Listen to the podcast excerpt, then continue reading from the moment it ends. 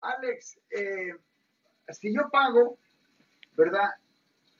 Yo puedo negociar antes de que comience la relación entre tu persona y el acusado para yo estar al tanto de la situación. Ok, si el acusado da permiso, Ah, el acusado tiene que, el cliente es el acusado. So, él es el que tiene que dar permiso, idealmente en escrito, aunque no es necesario, pero tiene que dar permiso en escrito a darle información a la persona que está pagando. Solo porque una persona está pagándole a un abogado legalmente, eso no le tiene no le da a la persona el derecho de nada, de nada, de saber del caso, de hacer preguntas, no.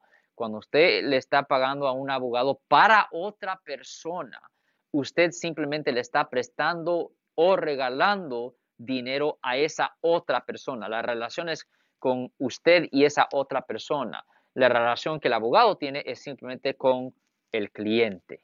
Correcto, pero yo sí insisto, ¿verdad? Yo estoy pagando por el caso de mi primo. ¿Ya? ¿Ok? Y entonces yo insisto en saber, ¿puedo yo negociar? O sea, puedo hablar con los dos, obviamente, y si él me da permiso, we're cool. Oh, ahí sí. pero Si, si él no, no. si él le da permiso al abogado para hablar, le tiene que dar permiso al abogado, ahí sí es perfectamente bien, es como que si fuera la misma persona.